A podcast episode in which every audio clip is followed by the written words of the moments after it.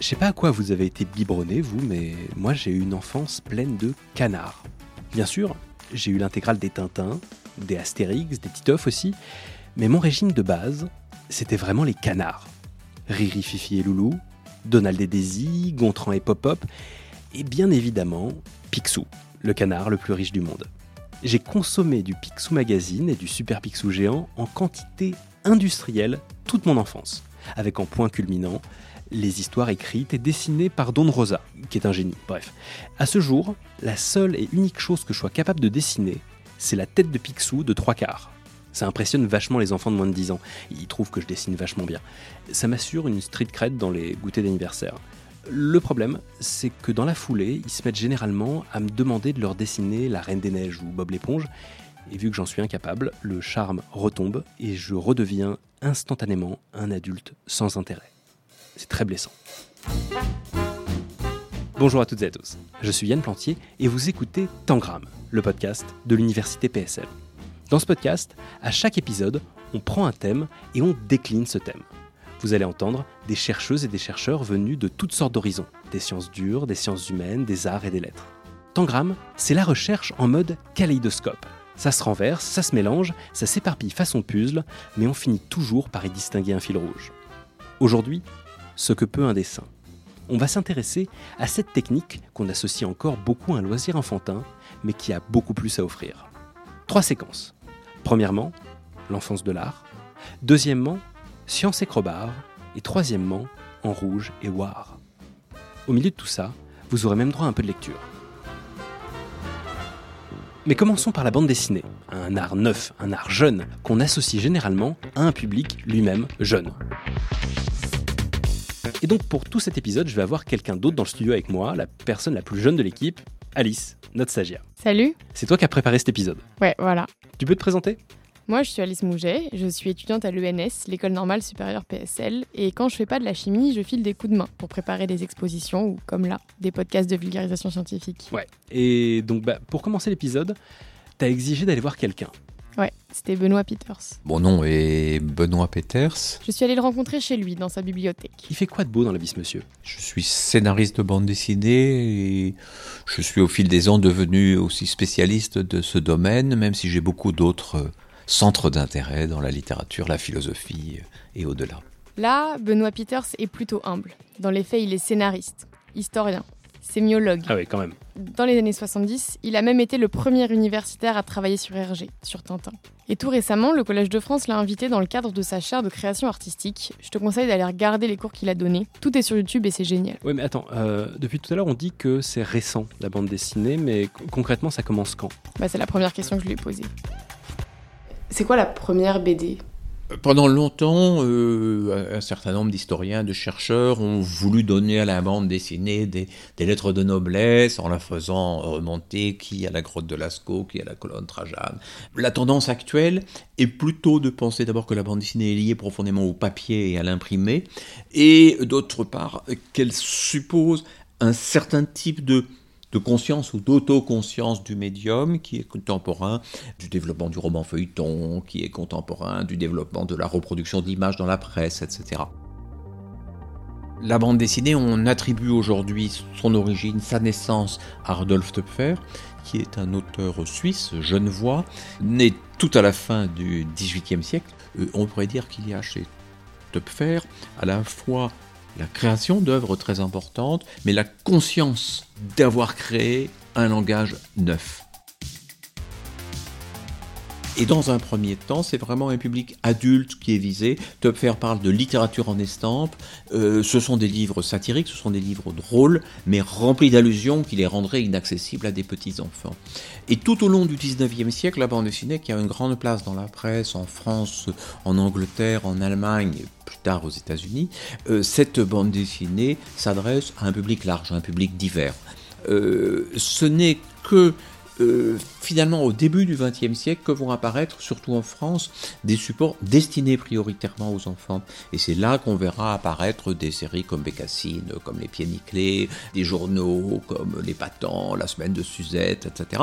Et puis on va avoir une tradition pendant assez longtemps avec des journaux comme Tintin et Spirou, euh, mais avant cela Cœur Vaillant, euh, puis Vaillant, Pif, Pif le chien, etc., qui seront des magazines destinés prioritairement à la jeunesse, tout comme la presse Disney, le journal de Mickey, Picsou, etc. Et donc ça va donner l'idée pendant une longue période que la bande dessinée est un médium pour enfants.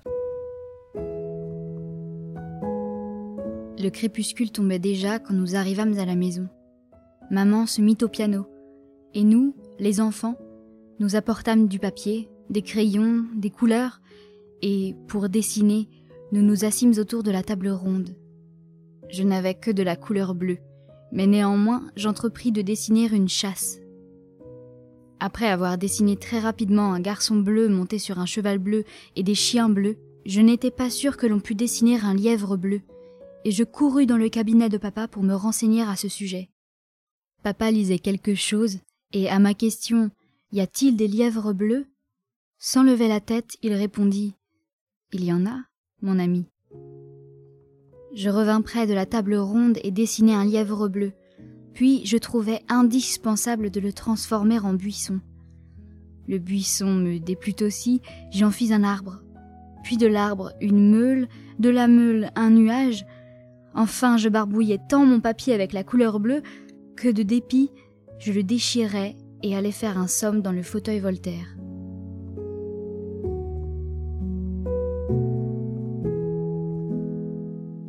Venez d'entendre un extrait d'Enfance, le roman autobiographique de Léon Tolstoï. Une lecture d'Emma Dupont-Léonardi du Conservatoire national supérieur d'art dramatique PSL. Je crois que cet extrait raconte bien et avec beaucoup de douceur ce lien qu'il peut y avoir entre l'enfance et le dessin et, qui nous revient nécessairement en tête lorsqu'on associe bande dessinée et jeunesse. Ouais, mais attention, il faut prendre garde à ces associations trop évidentes pour être honnête. Benoît Peters nous l'explique bien. Il n'y avait aucune fatalité, aucune nécessité. C'est une sorte de spécialisation qui a eu lieu. Et puis, on peut dire qu'à partir des années 60, la bande dessinée va aller plus vers l'adolescence, puis vers l'âge adulte, et passer de plus en plus du monde de la presse au monde du livre, jusqu'au phénomène qu'on connaît aujourd'hui sous le nom de roman graphique. C'est vrai que le roman graphique, c'est vraiment l'étape ultime de la recrédibilisation de la bande dessinée. Avec des œuvres comme Mouse aux États-Unis, qui évoquent la Shoah, on est clairement loin de l'univers de l'enfance. On aborde des sujets adultes, sur la longueur. La BD est sortie de sa niche enfantine. Aujourd'hui, on voit Catherine Meurice être élue à l'Académie des Beaux-Arts. Euh, moi-même, j'ai eu la chance de donner une série de cours au Collège de France. Des expositions ont lieu dans des euh, bâtiments euh, prestigieux comme le Grand Palais et d'autres, musées. Donc tout cela, c'est un processus. C'est un processus qui accompagne aussi une progression de la bande dessinée à l'intérieur du monde du livre.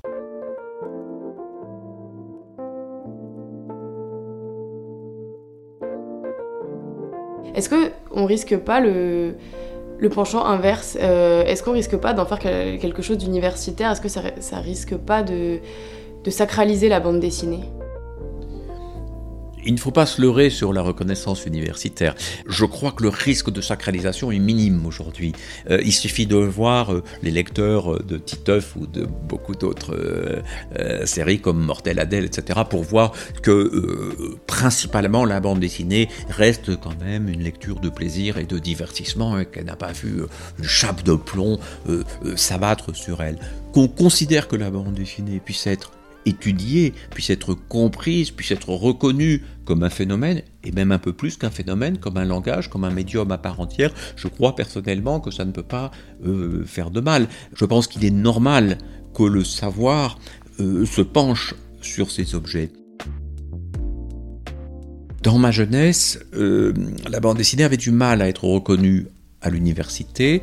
Euh, moi, j'avais eu la chance de pouvoir faire mon travail de fin d'études à l'école pratique des hautes études sous la direction de Roland Barthes, mais je n'aurais pas pu le faire à la Sorbonne, par exemple. Sorbonne ne reconnaissait pas la bande dessinée et aurait reconnu encore moins le travail sur un auteur vivant, puisqu'Hergé était vivant à, à cette époque-là.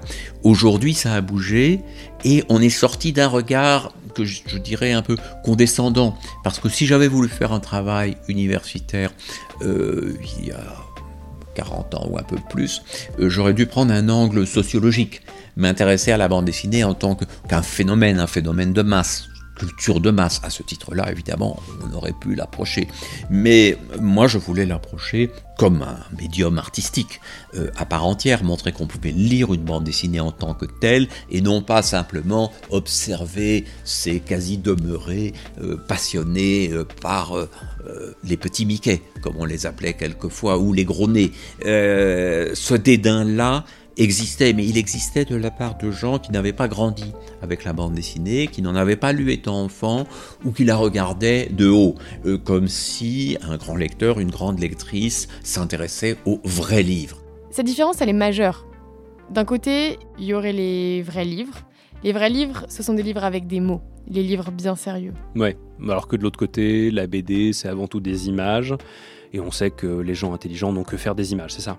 Ouais, on pourrait croire que c'est caricatural comme opposition, mais il y a des gens qui souscrivent vraiment à cette vision des choses. Et justement, Benoît Peters n'aime pas cette vision des choses, ce mépris pour le récit en images. Lire l'image n'est pas une facilité. L'image ne vient pas à nous euh, de manière si spontanée. Elle mérite d'être lue et quelquefois déchiffrée, euh, de saisir le sens d'un arrière-plan, la signification d'un geste, d'un regard, l'enchaînement de deux ou trois cases sur la page. Ce ne sont pas des, des évidences. Euh, dans un petit livre qui s'appelle Lire la bande dessinée, j'avais dit qu'à côté des analphabètes, il existait des aniconettes, c'est-à-dire des analphabètes de l'image en fait, il n'y a aucune raison de considérer les BD en négatif, comme s'il leur manquait quelque chose par rapport au vrai livre. La BD a son intelligence propre. Et en parlant d'intelligence d'ailleurs, il y a un genre de BD qu'on voit de plus en plus, et que Benoît Peter s'appelle la BD de non-fiction. La BD comme un documentaire. Des scientifiques, par exemple, peuvent s'associer à un dessinateur pour euh, communiquer en s'appuyant sur le dessin euh, et en s'appuyant sur des dessinatrices et des dessinateurs de grand talent euh, pour communiquer quelque chose à quoi l'image apporte une nouvelle dimension. Alors ça m'a intrigué cette histoire et j'ai eu envie de creuser cette question du dessin et de la science. Ah, et c'est pour ça que tu m'as emmené à ce truc-là. Euh. Ouais, l'atelier. Séquence numéro 2, donc, science et crowbar. Cet atelier, ce workshop donc, réunissait dessinateurs et scientifiques et avait pour thème le dessin scientifique. C'était organisé dans les locaux de la Columbia University à Paris. À un moment, euh, tu, si tu te rappelles, on est tombé sur un chercheur de l'Institut Curie, et vu que l'Institut Curie fait partie de PSL et que tous les deux, on est corporate, on allait lui parler. Moi, je suis Carsten Janke. C-A-R-S-T-E-N, J-A-N-K-E. Il est biologiste et il travaille sur le cytosquelette. C'est en fait une, des structures qui sont à l'intérieur de chaque cellule qui font énormément de choses. Par exemple, la division cellulaire ou euh, dans une cellule nerveuse, euh, ils font le rail pour le transport de différents organites. Tout ce que la cellule a besoin peut être transporté euh, sur le microtubule. Tout ça était très intéressant et ça mériterait clairement qu'on fasse une séquence entière dessus. Mais en vrai, c'est pas ça le sujet. Pourquoi est-ce qu'on vous trouve dans un workshop sur l'illustration aujourd'hui? Alors moi, je me suis toujours intéressé pour la façon de représenter notre recherche parce que c'est pas très évident. On fait beaucoup d'imagerie scientifique et que compréhensible pour le spécialiste. Donc il faut beaucoup expliquer et même si on explique bien, souvent ça reste pas intuitif. Pour le dire autrement, malgré toute la technologie de pointe à son service, il lui manquait quelque chose et il en avait marre. J'avais l'expérience de frustration de ne pas pouvoir représenter ce que j'avais dans ma tête. Et c'est donc là qu'il a collaboré avec Renaud Chabrier. Je suis Renaud Chabrier et je travaille à l'interface entre dessin et science. Cette collaboration a permis à Karsten de donner à voir ses travaux alors qu'il en avait été incapable jusque-là. Qu'est-ce qu'un dessin peut représenter que rien d'autre ne pourrait représenter? Si, on, peut le dire de façon négative, euh, avec ce principe que, que le dessin n'est pas une photographie. C'est-à-dire le dessin va permettre de représenter tout ce qui n'est pas photographiable. Et ce qui n'est pas photographiable, c'est euh, des, des, visions, par exemple des observations différentes à des, des, choses qui existent à des moments différents, mais qu'on peut faire cohabiter à l'intérieur du même dessin. À des moments différents, ainsi qu'à des endroits différents ou à des échelles différentes. Et ça, en fait, c'est le principe du carnet de croquis. Et c'est ça, je pense, fondamentalement, que le, que le dessin te permet de représenter. C'est un espace commun qui n'est pas euh, simplement la, reproduction de ce qu'on avait sous les yeux à un, moment. Tu sais à quoi ça me fait penser, ce dont il parle, euh, les, les, planches d'illustration, les planches d'illustration botanique, tu vois? Ouais, et bah exactement. En fait, sur une même image, on voit toute la plante. On voit la graine, on voit la plante toute jeune et puis adulte, on voit ses feuilles et ses fleurs, on voit ses fruits. En un dessin, on a toutes les échelles et on a toutes les saisons. Oui, alors que si on avait fait de la photo, bah, il aurait fallu une douzaine de photos prises à, des mois d'intervalle pour espérer arriver au même résultat qu'avec le dessin. C'est ça. Bon alors je récapitule. Euh, le dessin peut raconter une histoire, le dessin peut donner à voir la science, mais le dessin a encore des ressources insoupçonnées. Pour finir, tu m'as envoyé faire une dernière interview seule ce coup-ci. Ouais, je suis un peu dégoûté de ne pas avoir pu venir. Bah, les séquences numéro 3, en rouge et war. Je suis à Sancier à Paris, je viens voir Marie Roussier de la Red Team. Là, on va être très loin des histoires Picsou et Donald. Oui, clairement. Euh, la Red Team, la Red Team Défense, ça a à voir avec la guerre. Je vais laisser Marie Roussier nous expliquer tout ça, mais euh, d'abord, qu'est-ce qu'elle fait dans la vie?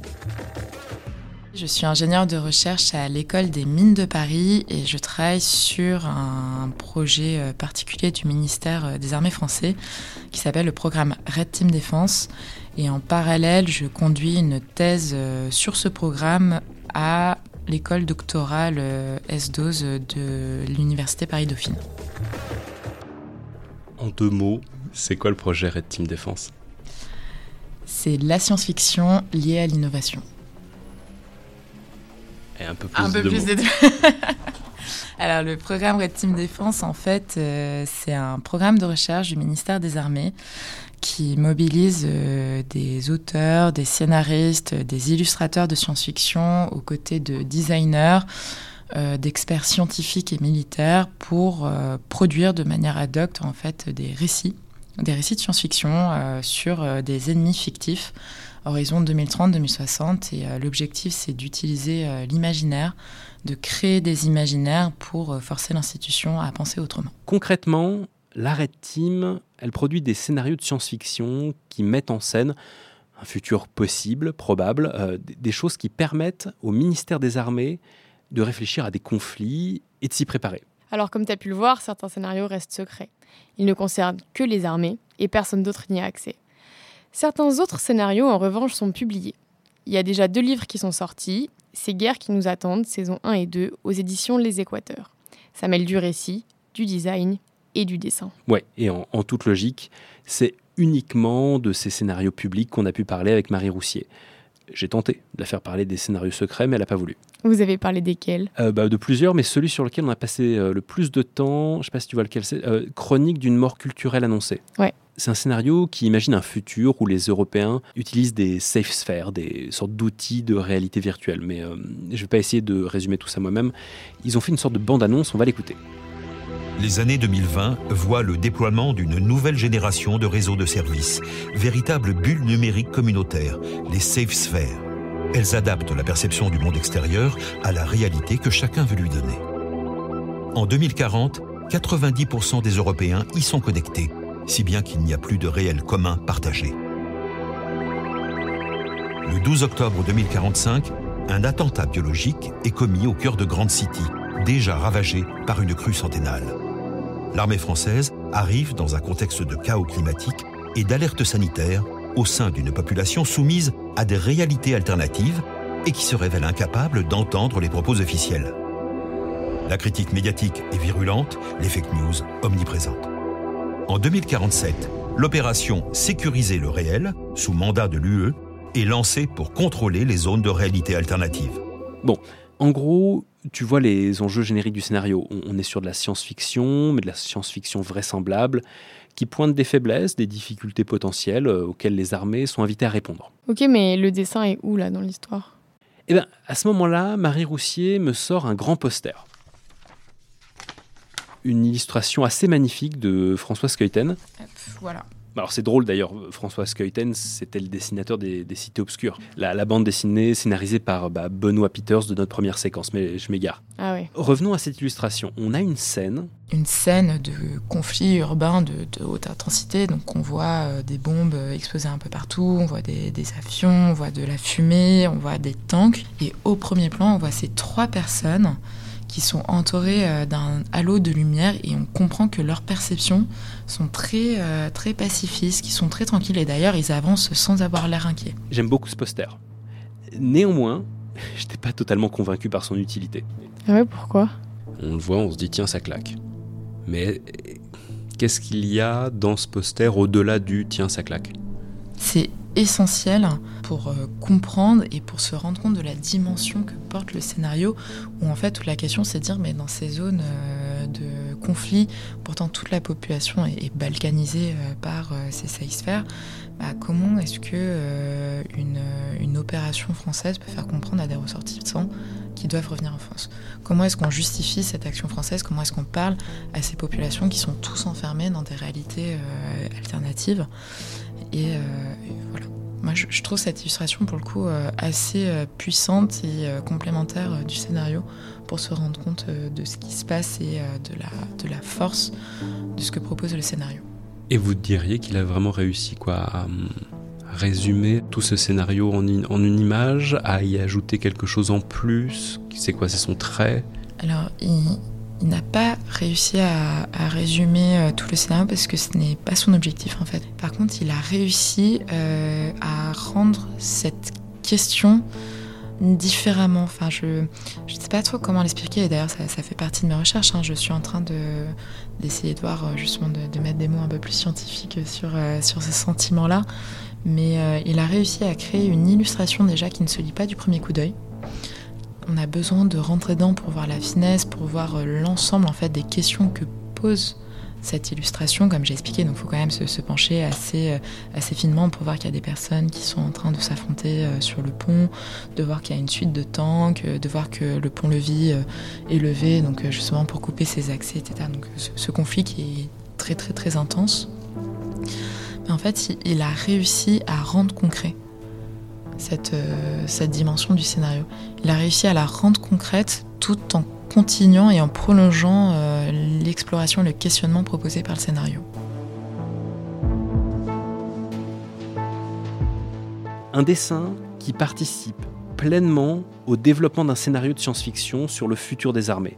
Pas juste un dessin qui fait joli ou qui illustre le propos d'un autre, mais un dessin qui participe à la construction d'un imaginaire.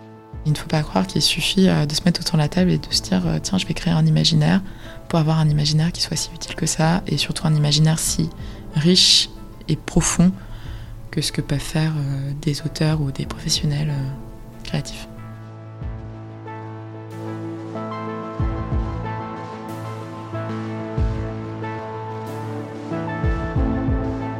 C'est la fin de cet épisode de Tangram, le podcast de l'université PSL. Tangram est produit par l'université PSL, labellisé Science avec et pour la société par le ministère de l'Enseignement supérieur et de la Recherche. Cet épisode a été préparé par moi-même, Alice Mouget, et réalisé par moi-même, Yann Plantier. Merci beaucoup à la Columbia University pour son accueil lors de l'atelier sur le dessin et la science. Si vous aimez ce podcast, parlez-en à vos amis, puis mettez-nous des étoiles ou des commentaires sur votre application de podcast. Ça coûte rien et ça fait plaisir. À bientôt!